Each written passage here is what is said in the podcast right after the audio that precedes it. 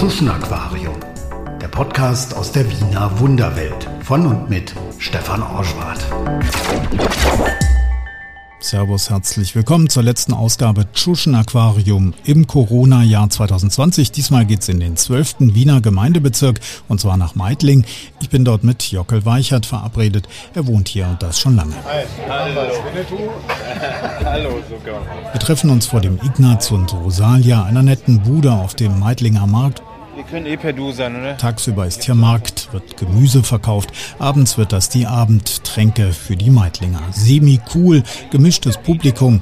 Jockel Weichert wollte ich schon seit Jahren treffen, aber dazu später mehr. Jockel ist Piefke wie ich und schon ein paar Jahre länger in Wien.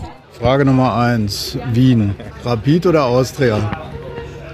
Oh, beides nicht wirklich meins. Ich habe den österreichischen Fußball tatsächlich in 20 Jahren Wien noch nicht verfolgt. Ich fahre an beiden Stadien gern vorbei. Ich verstehe weder in Deutschland noch in Österreich dieses Fantum so richtig, dieses Ultra-Fantum, warum man sich dann auch nichts Gutes lässt. Ich habe in München in der Sebener Straße gewohnt, da sind immer die ganzen Bayern-Fans vorbeigepilgert. 200 Meter weiter war das Trainingsgelände der Löwen. Rapid oder Austria, ist mir eigentlich wurscht. Sackerl oder Tüte? Im besten Fall hat man es in der Hand und muss es nicht aussprechen. Ich kann es, glaube ich, aufgrund meines süddeutschen Dialekteinschlages oder durch das, dass ich vorher in Bayern gelebt habe, kann ich auch Sackerl sagen, ohne dass es peinlich klingt. Aber ich versuche es zu vermeiden, das Wort.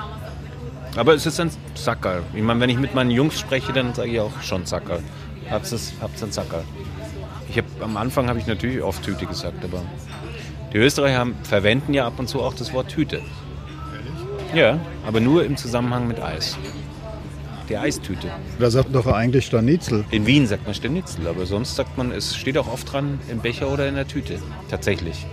Würde, versteht wiederum kein Deutscher, weil kein Mensch würde in Deutschland Tüte sagen. Oder? Was sagt man Waffel, Eiswaffel.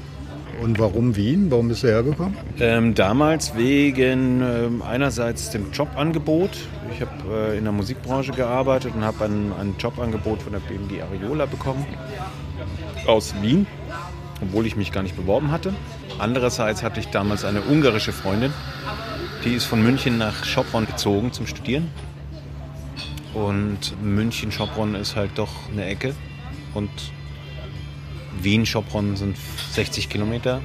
Da gibt es einen schnellen Zug hin und her und das hat sie damals sehr genutzt. Sie war jedes Wochenende bei mir. Ich war kaum in Schopron, weil das war damals noch sehr depressiv. Aber die Beziehung hielt noch ein Jahr und äh, der Job ging länger und ich bin geblieben. Moment, nochmal zurückspulen. Wie war das damals nach Wien zu kommen? Also als ich kam, war ja das Museumsquartier einfach noch eine richtig abgefuckt. Also der ganze Bezirk dort war es heute so super durchgestylt und Museumsquartier und super cooler Platz, wo man verweilt und wo junge Leute rumhängen. Da gab es kurz vorher noch eine Petition, ob das ganze Ding nicht weggerissen wird. Also alles. Neubaugebiet hinkommt. Gab es zum Glück eine Bürgerpetition, die dagegen gestimmt hat und ich weiß es noch, als ich kam, war auf der Ecke quasi vorne, Marie-Hilfer-Straße Ecke, da war noch ein Pornokino drin. Auf der Ecke Marie-Hilfer-Straße Museumsquartier. Das kann man sich heute nicht mehr vorstellen. Aber es, es war grau, es war kaputt. Und irgendwann hat man es renoviert. Und die ganze Stadt hatte irgendwie so einen kaputten Charme. Also es war wirklich noch das Tor zum Osten damals. Und vor allem die Gegend, wo ich gearbeitet habe, im 10. Bezirk, die war natürlich komplett das Gegenteil von dem, was ich kannte aus München. In München gab es solche Ecken nicht mehr. Also, das hast du nicht mehr gefunden. Da gab es auch keine unsanierten Altbauten mehr. Also mit Klo am Gang oder keine Ahnung. Wirklich Substandardwohnungen gab es in München nicht mehr. Naja, auf jeden Fall hat sich die Stadt in den letzten 20 Jahren sehr, sehr gemausert und sehr verbessert. Und also ich verstehe die vielen Leute, die jedes Jahr dafür stimmen, dass Wien mit zu den lebenswertesten Städten der Welt gehört, weil es einfach toll geworden ist. Es gibt immer noch viel Abgefucktes, aber es passt schon. Das erste Bier kommt. Jockel schaut durch seine Nerd-Brille. Er erinnert mich damit ein bisschen an Peter Parker, den Mann aus dem Marvel-Comic, der sich in Spider-Man verwandelt. Mit Musik hat Jockel in Wien angefangen. Mittlerweile hat er seine eigene PR-Agentur. Als er nach Wien kam, da hat er einen Haufen große Künstler betreut. Also, wenn man so will, die Crème de la Crème der Grunge-Szene. Viele Top-Acts aus der internationalen alternativen Musikszene. Pearl Jam, Foo Fighters, Smashing Pumpkins und viele andere mehr. In unseren CD CD-Regalen, da dürften ziemlich ähnliche Namen stehen. Aber erstmal noch ein Bier. Stichwort Musikbranche. Also Wien wäre jetzt nicht so das Erste, was ich so mit äh, so einer Art kleinem Mecker in der Musikszene verbinden würde. Oder liege ich da völlig falsch? Naja, Wien ist traditionell natürlich die Hauptstadt der Musik, also allein von der Klassik her. Also im, im, im Klassikbereich, Opernbereich natürlich top of the world sozusagen. Aber jetzt im, im Mainstream-Bereich, also zu damaligen Zeiten nicht wirklich relevant. Mittlerweile sehr relevant, vor allem im deutschsprachigen Raum, finde ich. Die Wiener Musikszene hat einen extremen Sprung gemacht und ist jetzt auch extrem erfolgreich in Deutschland. Mit Bilderbuch, mit Wanda, mit Avec, mit also auch Elektro-Acts, HVOB hauptsächlich aus dem alternativen Lager kommend oder so aus der FM4-Ecke kommt oder auch aus der Feuilleton-Ecke Ö1 kommend, irgendwie so mit den ganzen äh, Wiener Liedkünstlern, Wiener Blond und Fünf Achtel in Ehren und was es da nicht alles gibt. Der Nino aus Wien, dann der, der Voodoo Jürgens, die gehen ja alle in Deutschland ab wie nix. Also das ist ja quasi die nächste Austropop-Welle. Früher war der Austropop sehr relevant in Deutschland. In meiner Kindheit kann ich mich noch erinnern, mit, mit, mit allein mit Udo Jürgens voran, aber die erste allgemeine Verunsicherung, ähm, Ambros, Danzer, Fendrich, lief ja im deutschen Radio auf und ab. Das war dann irgendwann mal vorbei, als es auch in Österreich auch vorbei war. Und jetzt ist Österreich musikalisch wieder vorne dabei, finde ich. Damals war es schwierig, aus Österreich was zu starten. Es hat eigentlich erst so richtig angefangen mit, mit Christina Stürmer und Starmania und den Formaten, die der ORF entwickelt hat. Aber davor war eigentlich relativ ebbe, was österreichische Musik betrifft, die auch über die Grenzen mal hinausgeschwappt ist. Apropos Grenzen, meine Frau, die aus Ostdeutschland kommt, sagt immer, Wien ist für sie so vertraut, so ostig irgendwie. Klar, Wien ist ja auch Mittel-Osteuropa von Grenzen umgeben, das Tor zum wilden Osten. Lost in Ost. Das ist halt der wilde Osten. So ist es halt. Apropos wilder Osten, durch die Grenzlage von Wien, also man fährt egal in welche Himmelsrichtung eine Stunde, dann ist man in einem anderen Land. Mhm. Äh, wie macht sich das bemerkbar? Wie empfindest du das hier? Oh, ich liebe es. Ich bin echt super, super, super gern hier in der Grenzregion unterwegs. Immer schon, auch ganz früher als mein Sohn immer noch klein war, da habe ich ein, eine lustige Anekdote, wie man tatsächlich 60 Kilometer von Wien verloren gehen kann. Ich war mit meiner damaligen Lebensgefährtin, mit der ich auch äh, zwei Kinder habe, äh, unterwegs mit unserem Sohn. Der war damals ganz klein, war ein Baby. War ein schöner Jännertag, Januartag. Ähm, und ich habe gesagt, lass uns rausfahren Richtung da Nickelsdorf, Hegeschalom. Und wir brettern dann irgendwo an der Grenze entlang durch die Pampa runter Richtung Neusiedler See. Und ähm, irgendwann sagt meine Ex, lass uns bitte irgendwo wieder auf eine richtige Straße zurückfahren. Und ich sage, super, da vorne, da fahren wir rechts, da hinten, äh, links, da hinten ist irgendwas. Da ist irgendeine Straße. Und sie sagt, nein, wir fahren rechts. Und ich sage, nein, wir fahren links. Nie wieder durchgesetzt. Biege ab und zack, stecken wir im tiefsten Matsch richtig, richtig fucking tief im Matsch. Und es, wir waren sehr, sehr weit weg vom nächsten Dorf. Also bestimmt acht bis zehn Kilometer. Die Grenze war vermutlich 300, 400 Meter Luftlinie weg. Ich weiß es aber nicht. Und ich habe gesagt, scheiße, was mache ich jetzt? Dann bin ich mal, dann hatte ich, ich hatte eine Ungarn-Karte dabei, da stand die Notrufnummer von der Polizei drin und die Notrufnummer von der Feuerwehr.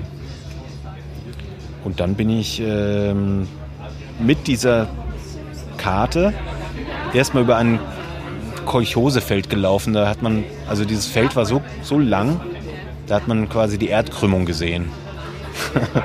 Aber ich wusste, dahinter ist ein Bahndamm.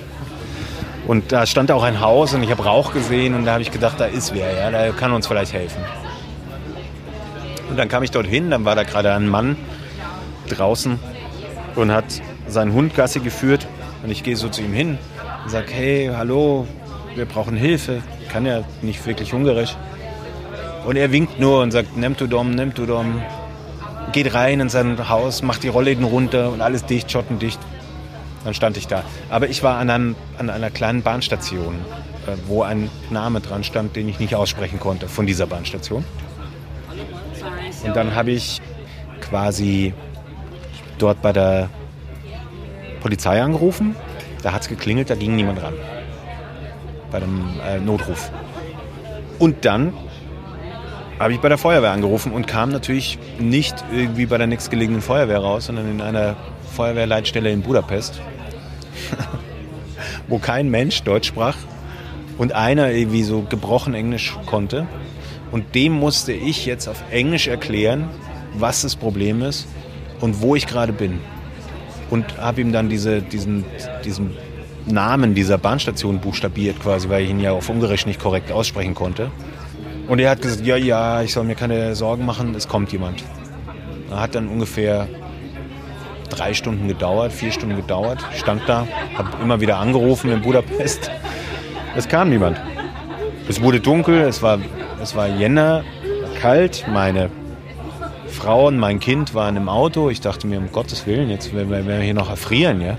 Wir sind keine 60 Kilometer von Wien weg und werden hier irgendwie sterben. Ähm, irgendwann habe ich aus der Ferne ein Blaulicht gesehen, das kam dann da an. Ähm, dann haben mich die Feuerwehrmänner dort aufgegabelt mit ihrem Feuerwehrtruck. Dann haben die uns rausgezogen mit der Seilwinde und dann haben wir ihnen alles Bargeld gegeben, was wir hatten, irgendwie so 30 Euro, damit sie sich wenigstens irgendwie ein Bier kaufen können oder irgendwas.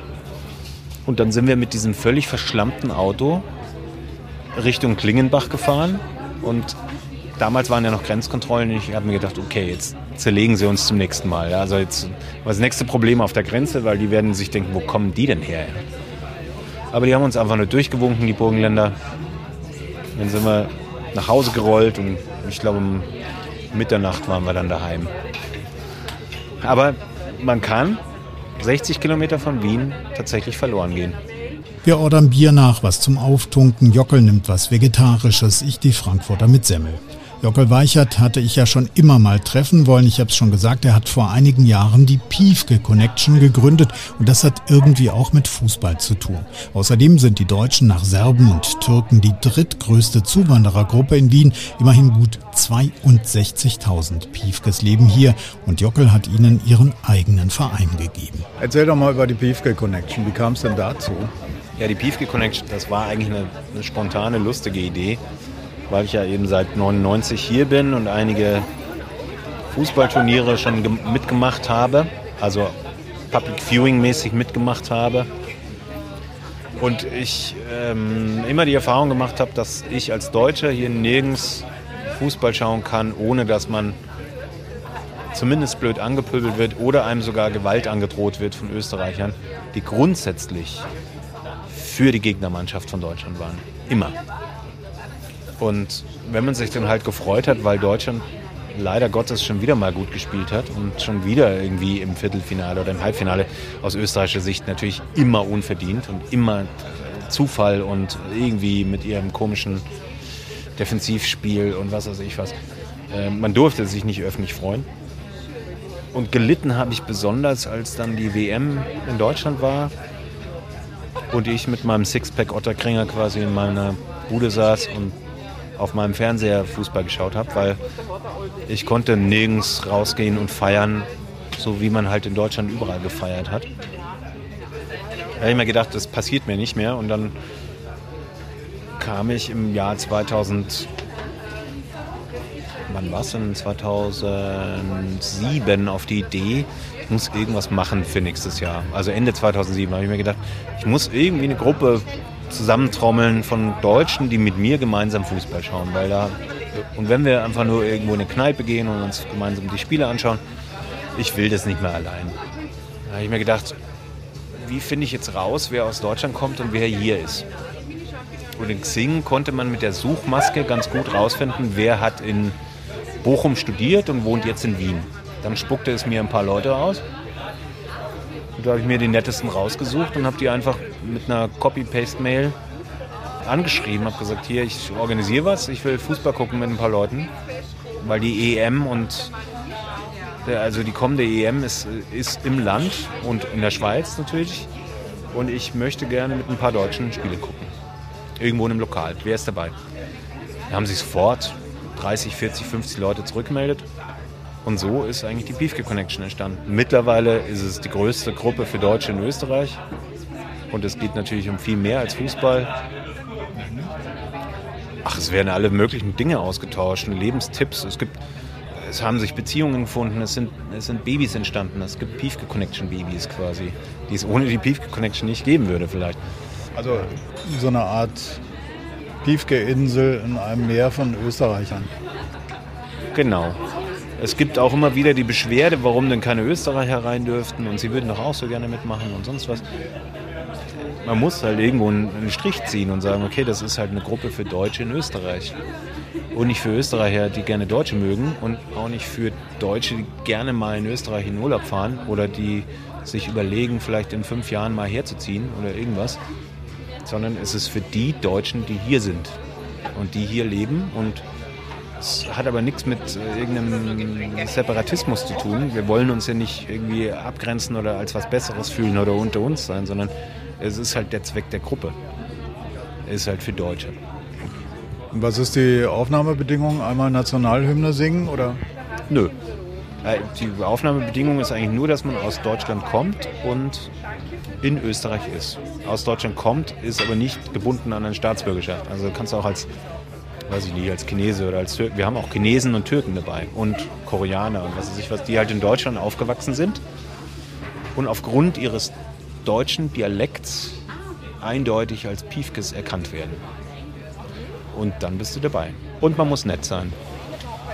Also es gibt ja auch immer wieder dann diese Deutschnationalen, die reindrängen oder auch die von rechter Seite irgendwie, die, die dann irgendwie mitmischen wollen, AfDler und sonst was. Mit denen habe ich persönlich ein Problem und die werden dann auch. Ich bin, ich bin politisch tolerant bis zu einem gewissen Grad, aber so dieses rechte Geschwurbel brauchen wir nicht in der Briefke Gut ein Drittel der Wiener hat einen ausländischen Pass. Wählen dürfen die vielen Zugereisten in Wien maximal die Politiker in ihrem kleinen Wohnbezirk. Was dem Berliner die Berliner Schnauze ist, dem Wiener sein Schmäh. Wie nimmt Piefke Jockel die Wiener wahr? Typisch Wien sind für mich raunzende Menschen so ein bisschen. Also am, die am Würstelstand stehen oder in der, in der Eckkneipe ihr Bier trinken und, und schimpfen. So ein bisschen fertige Menschen.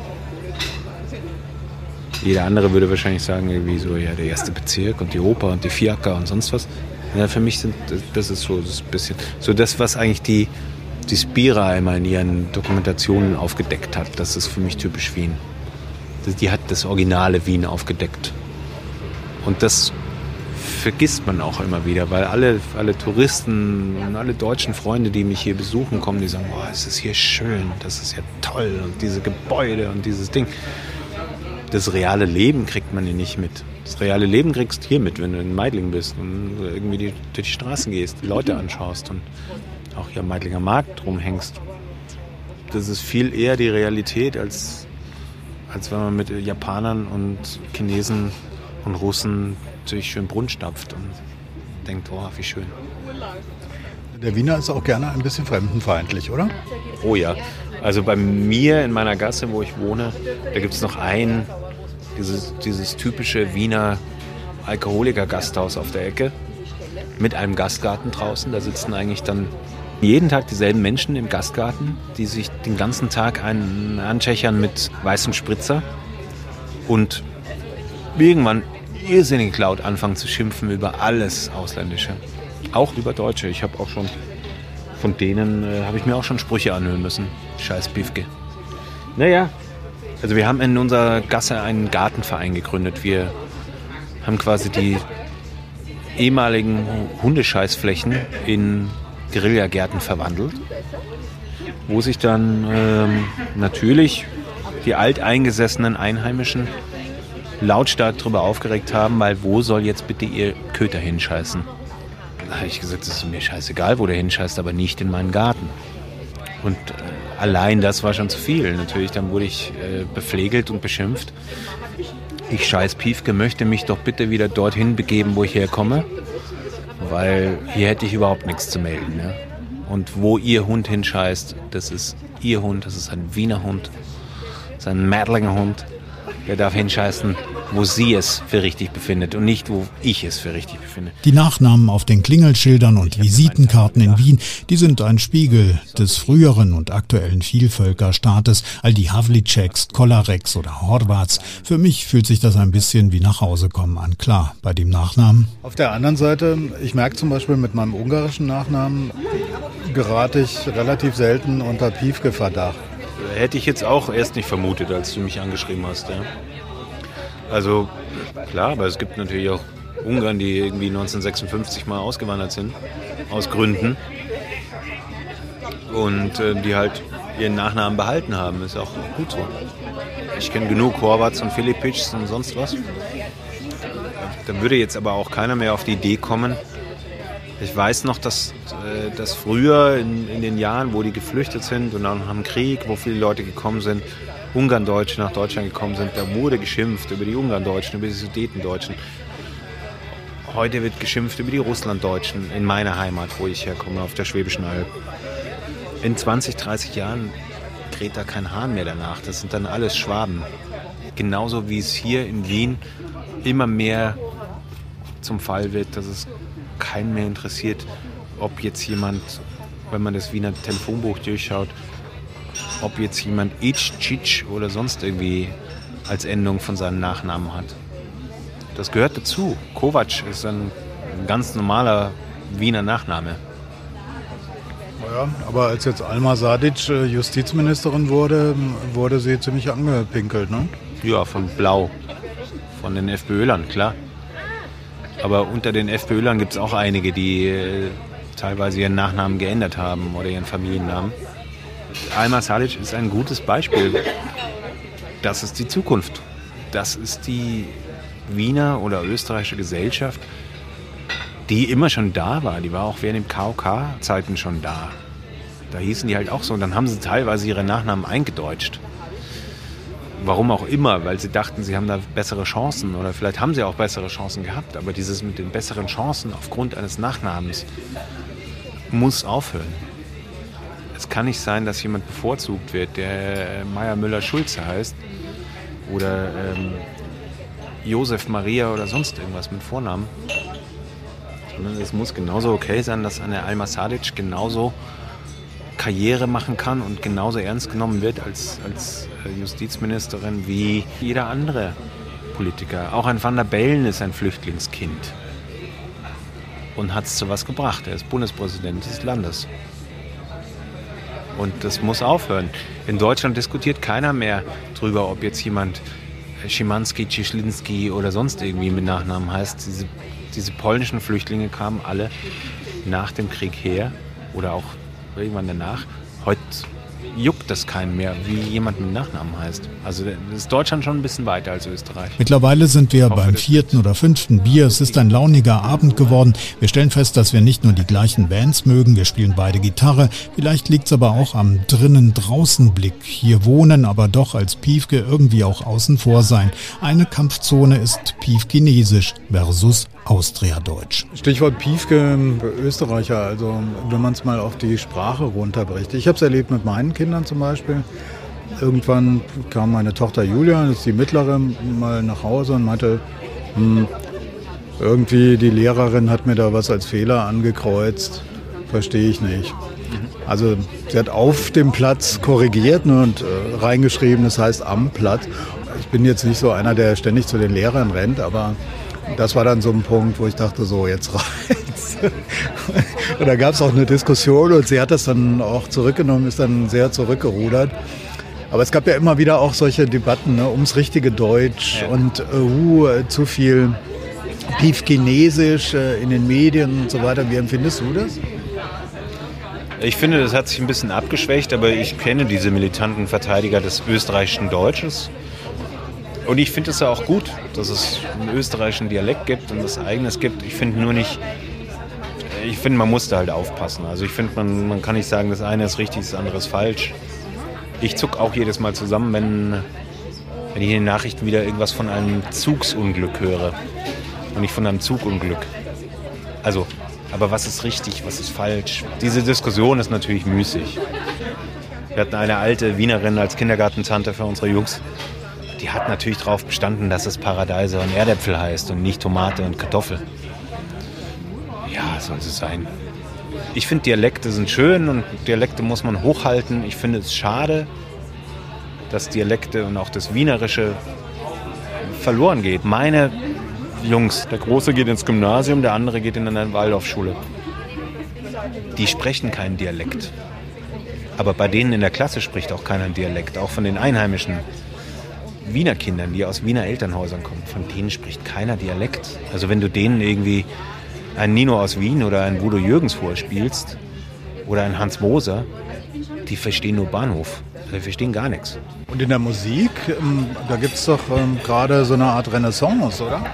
In der Musik auf jeden Fall. Also vor allem in Wien.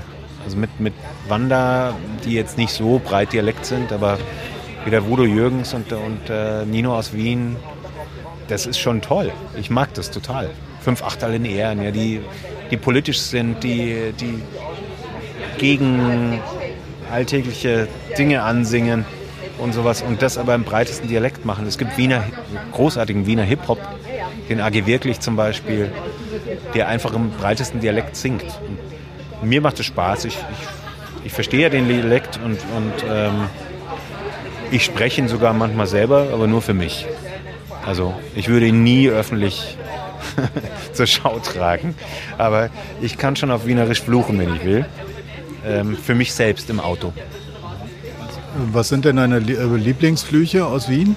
Ja, so Herzgeschissener, das finde ich natürlich schon super. Herzgeschissener, das sagt schon so viel aus.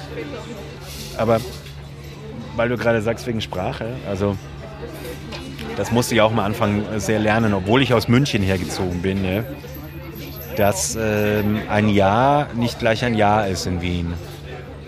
Also wenn du jetzt einen äh, Kollegen was fragst und er hat gerade keinen Bock auf dich, weil du Deutscher bist oder weil du ihn nervst oder weil er überhaupt keine Zeit hat und keine Lust hat auf das, was du gerade von ihm willst, dann sagt er meistens, jo eh.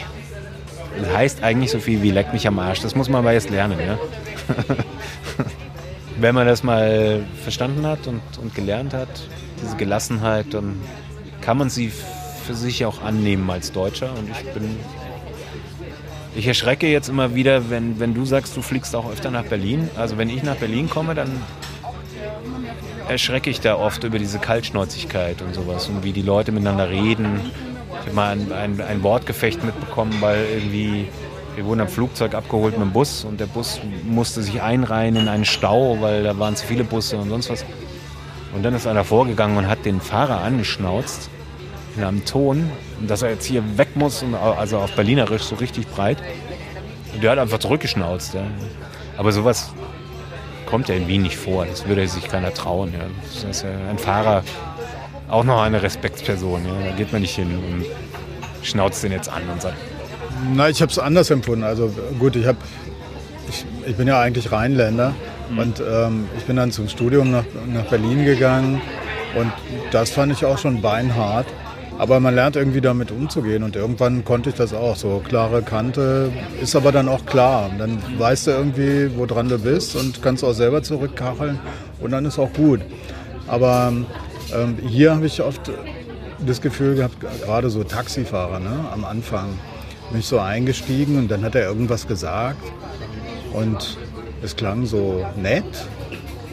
Nämlich ausgestiegen und fünf Minuten später dachte ich, äh, Moment mal, das war jetzt total unverschämt. Also sie haben es echt drauf, so kleine Nicklichkeiten, Unverschämtheiten mit Zeitzünder zu platzieren. Das haben sie fein ziseliert. Mhm.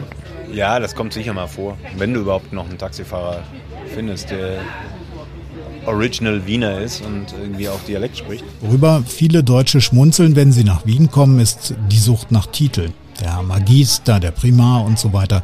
Jockels Erklärung. Das kennt man als Deutscher nicht. Kein Mensch würde sich irgendwie ein äh, quasi automatisch durch einen Regelstudiumabschluss erworbenen Magister irgendwo auf eine Visitenkarte schreiben, weil den hat man einfach. Ja, man ist halt Magister oder sonst irgendwas. Das ist hier sehr wichtig.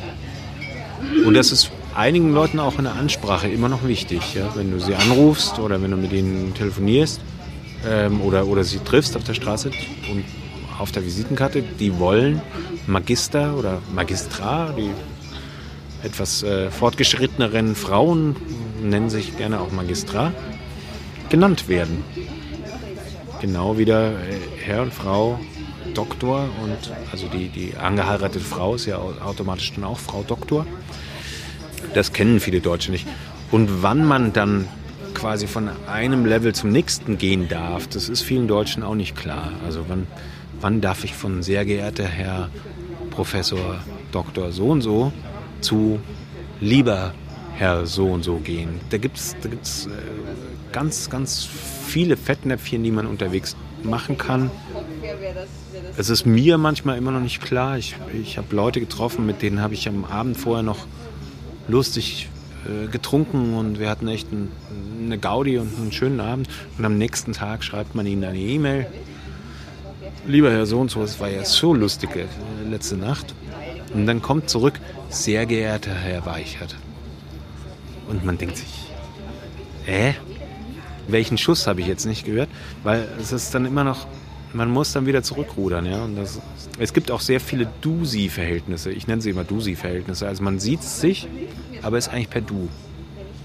Das gibt es in Österreich ganz oft, finde ich. Man ist sich eigentlich persönlich nahe oder man, man, man, man scherzt, als ob man per Du wäre und sagt auch zur Verabschiedung vielleicht Servus oder Ciao oder irgendwas. Ja. Aber man ist per Sie. In den Mercer-Rankings belegt Wien seit Jahren den ersten Platz als lebenswerteste Stadt. Delegationen aus dem chaotischen Berlin schauen sich in Wien an, wie gut es regieren geht. Aber wie stehen die beiden Städte in Sachen Coolness-Faktor da? Na, ich glaube, der Berlin-Hype ist aber auch schon bei den Wienern ein bisschen vorbei. Also ich meine, es gibt immer noch, wenn man sie jetzt mal so Zwischennutzungslokale und sowas anguckt, ähm, ist es in Berlin natürlich um einiges cooler und anders als, als hier, weil hier einfach andere äh, Regelungen herrschen von der Stadt Wien und du brauchst viel mehr, hast viel mehr Auflagen. Deswegen gibt es hier sowas weniger. Sonst würde es hier wahrscheinlich auch geben, in jedem leerstehenden Ladengeschäft dann würde irgendwas aufpoppen, aber das will halt hier keiner und das will die Stadt Wien nicht. Und, das, und da werden einem solche Auflagen gemacht von wegen, was weiß ich was. Müssen wir hier nur den, den Mark fragen als Wirt, ja was er hier für Auflagen kriegt wegen Abluft und sonst irgendwie Zeugs. Da kannst du ja kein Pop-up-Dings aufmachen. Ja. In Berlin wird einfach werden ein paar Sperrmüllmöbel irgendwo reingeschleppt und dann wird äh, eine, eine Bar gezimmert und dann geht's los. Das geht leider hier nicht. Das ist das Traurige. Und deswegen passiert hier auch gefühlt weniger als in Berlin, glaube ich. Das ist der einzige Grund. Und der nächste Unterschied zu Berlin ist, dass es hier nicht so diese Kieze gibt wie in Berlin. Ja? Das in jedem Stadtviertel irgendwo passiert und irgendwo äh, pulsiert. Das tut sich jetzt langsam hier so wie am Meidlinger Markt. Da, da, der geht jetzt so auf und der, der Hippenplatz und, und sowas. Da findet so kulturelles Leben statt. Aber in Berlin ist es gefühlt in jedem in jeder zweiten Hinterstraße irgendwie, dass da irgendwie was abgeht und jede Kneipe ist voll und immer ist überall, immer kriegt man überall günstig zu trinken und überall junge Leute und überall irgendwie so ein bisschen alternativer Aufbruch. Das fehlt in Wien. Das ist auch so, dass wenn man jetzt hier in die Ausgehviertel geht, in Wien, in, im siebten zum Beispiel, wenn du das Sonntagmorgens hingehst oder, oder Samstagmorgens, da ist nicht viel los. Also die viele Lokale haben zu. Ein paar Frühstückslokale gibt es, wo sich ein paar Leute treffen zum Brunchen. Das fehlt hier in Wien. Hier ist es mehr so gesittet. Da gibt es halt Lokale, da gibt es einen Schanigarten, der hat genau so und so viele Verabreichungsplätze. Das ist alles abgezählt. Wehe, der macht irgendwie einen Schirm mehr auf oder irgendwas. Ja, dann kommt sofort einer vom Amt und haut ihm einer auf den Deckel. Und deswegen, das, das fehlt hier so ein bisschen. So, letzte Runde machen wir den Wien-Sack zu für heute. Was nervt dich? Was findest du richtig geil an Wien? Mich nervt ein bisschen an Wien beziehungsweise an Österreich generell die Konsequenzlosigkeit. Das ist aber jetzt kein Wiener spezifisches Problem, sondern es ist, wenn man jetzt so sieht, was hier an Skandalen abging. Also in Deutschland ist die Konsequenz viel größer. Ja? Da müssen Bundespräsidenten wegen irgendeinem Segelausflug aus, auf einem Boot zurücktreten oder weil sie irgendwelche Dinge angenommen haben, die sie hätten nicht annehmen sollen oder weil sie aus Versehen dem Chefredakteur der Bildzeitung auf den Anrufbeantworter sprechen und sagen, bitte druckt das nicht, dann müssen sie zurücktreten. Das wäre hier nicht mal eine Randnotiz wert. Das ist das, was mich nervt. Dass hier so ein bisschen eine Wurstigkeit herrscht und alles so ein bisschen egal ist und die Leute hier so durchkommen mit irgendwelchen Dingen. Das würde in Deutschland nicht gehen. Da wärst du weg vom Fenster. Das würde sich auch keiner erlauben. Und wenn es nicht die Parteien selber schaffen würden, dann würden es die Medien machen. Allen voran die, die Bildzeitung der Spiegel und was weiß ich was. Was vielleicht andersrum wiederum auch schlecht ist in Deutschland, dass die Medien vielleicht zu viel Macht haben ja, und die einen, einen Bundespräsidenten stürzen können. Das ist vielleicht auch doof. Aber diese Konsequenzlosigkeit nervt mich. Was ich liebe an Wien ist das, ist das viele Grün, das viele drumherum, diese, diese Gemütlichkeit. Wien ist für mich ein großes Dorf. Man ist super schnell irgendwo baden an der Donau oder, oder auch irgendwo in den Weinbergen. Wien hat ein riesengroßes Weinbaugebiet innerhalb der Stadtgrenzen. Ich glaube, das größte aller Hauptstädte überhaupt, weltweit oder, oder in Europa zumindest. Die Weine sind exzellent, es ist kein Fusel. Man ist gerne beim die heurigen, also bei den heurigen, äh, die heurigen Kultur, die schätze ich sehr. Und die Nähe zum Osten finde ich super.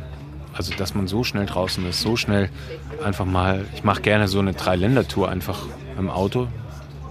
Ich fahre einfach mal hoch nach Tschechien und ähm, schaue mir dann da irgendwie die Schlösser an, die da in Grenzregionen sind. Dann fahre ich rüber nach in die Slowakei und fahre nach Bratislava runter.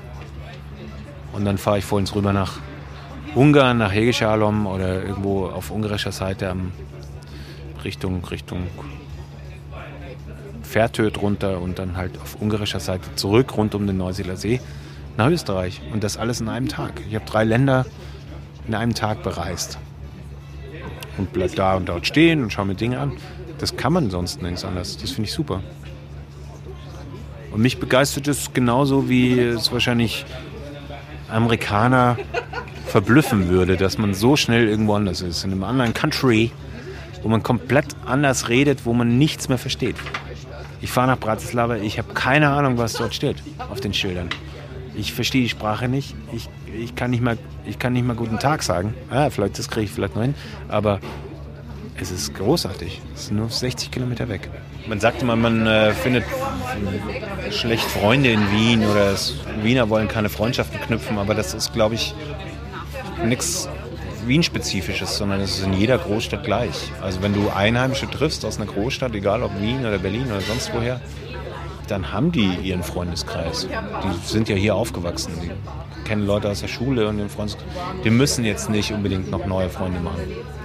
Deswegen kommt es einem Gefühl vor, dass man viel schneller Kontakt knüpft zu Auswärtigen. Also weil die, denen geht es ja letzten Endes genauso, ob jetzt jemand aus Oberösterreich, Salzburg oder Vorarlberg kommt oder Tirol. Ähm, der ist genauso hier erstmal Auswärtiger. Und, und, die finden sich meistens in ihren Gruppen. Also es gibt ganz viele, also ich war mal auf einem Ge Geburtstagsfest von einer Vorarlbergerin eingeladen, da waren nur Vorarlberger da. Denen geht es genauso, deswegen kriegt man natürlich zu denen äh, als erstes Kontakt, äh, weil die haben auch niemanden, die finden auch keine Wiener Freunde. Und wahrscheinlich wollen die Wiener mit manchen Österreichern noch weniger zu tun haben als mit Deutschen. Im November 99, da war es grau, neblig, windig. Die Stadt war dreckig, aus dem sauber geschleckten München. Ich bin losgefahren an einem Tag, wo es typisch bayerisch weiß-blauen Himmel hatte. In Salzburg wurde es dann so ein bisschen diesiger. In Linz hat es Nebel gehabt und ab da war es nur noch nebelig und kalt. Ich habe mir gedacht, Gottes Willen, wo bin ich hier gelandet?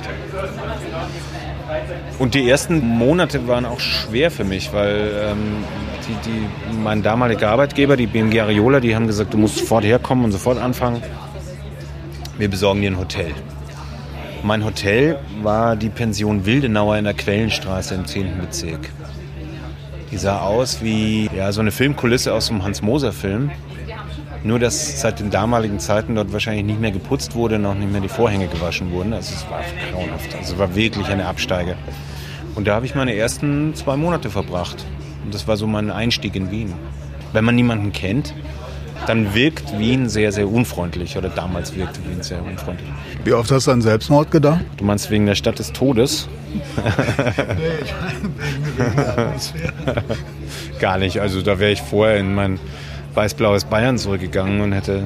Die, ich habe meine Wohnung auch gehalten in München, weil ich gar nicht vorhatte, hier zu bleiben. So lange. Ich dachte, so der Einstieg in die Musikbranche ist super hier. Und irgendwann komme ich dann zurück und steige auf einem hohen Level, hohen Jobniveau äh, um nach München zur BMG Ariola oder zu MTV oder zu Sony Music oder irgendwo. Daraus wurde nichts, weil ich es einfach dann irgendwann mal hier so gemütlich und so gut fand. Schon nach drei, vier Monaten. Vor allem im ersten Sommer, als der erste Sommer kam, habe ich gedacht, boah, das ist schon cool hier.